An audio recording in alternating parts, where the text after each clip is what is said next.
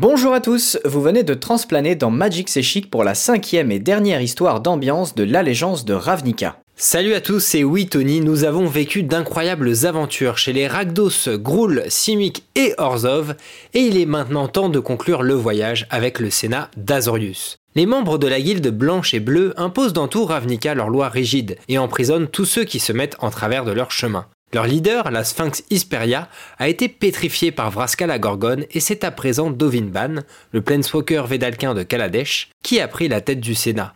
Et comme vous le savez déjà si vous suivez l'histoire avec nous, Ban a uniquement été missionné ici pour servir son véritable maître, Nicole Bolas, qui place ses pions avant d'envahir Ravnica.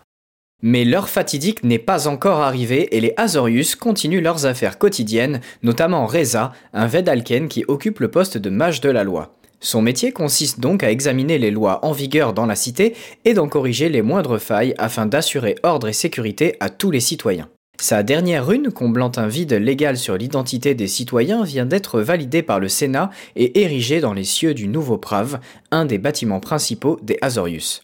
Reza est plus que fier que son travail ait été reconnu par le grand Dovinban et cherche actuellement un nouveau projet sur lequel se pencher.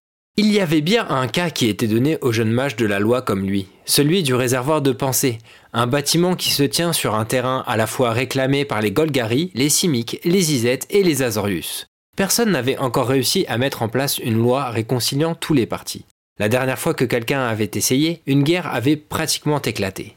La zone demeure ainsi sans gouvernement ni police, mais ce sujet reste trop risqué pour la carrière du Védalquin.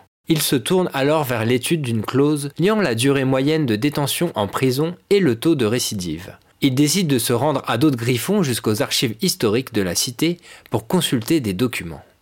Bien que paniqué par cette nouvelle expérience, Reza se convainc de finalement enfourcher la créature ailée. La bête se jette dans les airs et navigue à travers toutes les runes de loi qui flottent au-dessus du hall de la guilde. Dix minutes plus tard, la voie aérienne se trouve obstruée par une nuée de mécanoptères. Mais avant que Reza ne réalise ce qui lui arrive, des éclairs jaillissent du sol et viennent frapper les engins volants devant lui qui tombent comme des mouches. Malheureusement pour le Vedalken, son griffon prend peur et l'envoie valser dans les airs. À sa plus grande surprise, Reza n'est pas mort. Un homme du nom d'Hendrik le sort de l'immense poubelle qu'il a réceptionnée et lui souhaite la bienvenue dans le quartier du réservoir de pensée. Autour d'eux, des centaines de mètres de tunnels faits de tuyaux rouillés mènent à des bâtiments délabrés, simplement maintenus debout par des plaques métalliques apposées ça et là. Des dizaines de grandes valves laissent échapper de la vapeur et d'autres gaz néfastes dans les rues, recouvrant tout le quartier d'une brume jaunâtre. Impossible pour Reza de rentrer au nouveau Prave dans sa robe jonchée de détritus en tout genre. Si ses associés le surprenaient dans un tel état, il ne pourrait jamais regagner leur respect.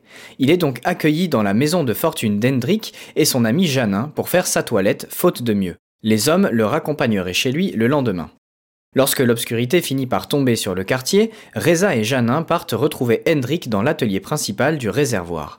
En arrivant sur place, ils remarquent qu'une foule s'est formée autour d'un homme qui prétend pouvoir invoquer des failles à partir d'électricité contaminée. Le Vedalken le regarde médusé, listant dans sa tête les 28 lois de sécurité qu'il vient d'enfreindre en moins de 3 minutes. Puis une petite faille apparaît devant le manipulateur, tellement noire que Reza en a mal aux yeux. Pris de panique, il s'enfuit en courant avant que la chose ne blesse quelqu'un. Alors qu'il reprend son souffle, à l'extérieur de l'atelier, un autre Védalquin l'approche furtivement et dérobe l'une de ses deux sacoches contenant ses précieux textes de loi. Reza poursuit le voleur, mais le perd rapidement dans les tunnels labyrinthiques que constitue le réservoir de pensée. Trois courtiers Azorius viennent alors aborder le mage de loi, qui expire de soulagement. Mais ils remarquent bientôt leur attitude inquisitrice. Les trois soldats l'assaillent de questions auxquelles Reza n'a même pas le temps de répondre. Il lui indique qu'ils sont à la recherche d'un voleur dont la description correspond à notre héros, grand, chauve et bleu. Reza rétorque que n'importe quel Vedalken tomberait sous ces critères, mais les gardes ajoutent que le suspect détient une sacoche comme la sienne. Soudain, un cri retentit plus loin. Deux des courtiers partent dans sa direction et le troisième, toujours face à Reza, lui demande une pièce d'identité. Non seulement le mage de la loi réalise que sa rune d'identification se trouve dans le sac qui lui a été dérobé, mais pire encore, le texte qu'il a lui-même rédigé quelques jours plus tôt lui revient à l'esprit.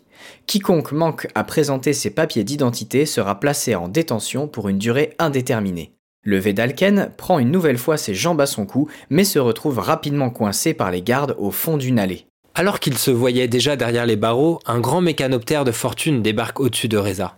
Hendrik sort la tête du véhicule et intime au Védalquin de grimper. Il attrape la main de Janin et saute dans l'habitacle de l'engin qui repart de plus belle.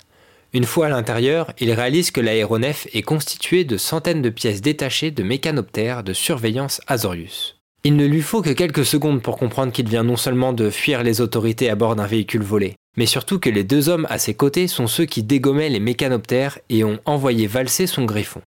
Mais l'heure n'est pas à la discussion. De la faille créée un peu plus tôt dans l'atelier du réservoir a jailli un immense élémental électrique qui assiège maintenant le quartier. Les troupes Azorius sont en alerte mais s'arrêtent à la frontière quelques mètres avant le district attaqué, n'ayant pas le droit d'exercer sur les zones hors de leur juridiction. Les citoyens du réservoir font ce qu'ils peuvent pour se défendre, mais la bataille est perdue d'avance. L'armée Azorius pourrait les sauver si le problème de juridiction du territoire ne les en empêchait pas. Mais si Reza ne pouvait résoudre le cas depuis le calme de la bibliothèque du Nouveau Prave avec tous les textes de loi à sa disposition, comment pourrait-il trouver une solution à bord d'un vaisseau hors la loi 45 secondes avant que l'élémental ne les repère et les réduise en cendres? Le mage de la loi réalise alors qu'il a un avantage sur ses collègues. Il a vu le quartier du réservoir de ses propres yeux et côtoyé ses habitants. L'urgence de la situation lui octroie le droit d'établir une réclamation juridique. Il se concentre alors et conjure une rune qui établit le réservoir de pensée comme État souverain, une plus petite ville au sein de la Grande Ravnica. Au lieu de régler le problème des guildes se disputant le terrain, toutes sont désormais propriétaires d'une parcelle et s'entraideront pour les intérêts communs du quartier. De fait, le réservoir a désormais l'autorité de faire appel à d'autres entités, notamment l'armée Azorius se tenant aux portes du territoire pour se défendre. La rune de Reza file dans les cieux et des dizaines d'archontes et chevaliers débarquent pour maîtriser l'élémental sous un dôme de magie bleue. 8 mois et 57 pages de texte de loi plus tard, Reza a enfin résolu le problème de juridiction du réservoir.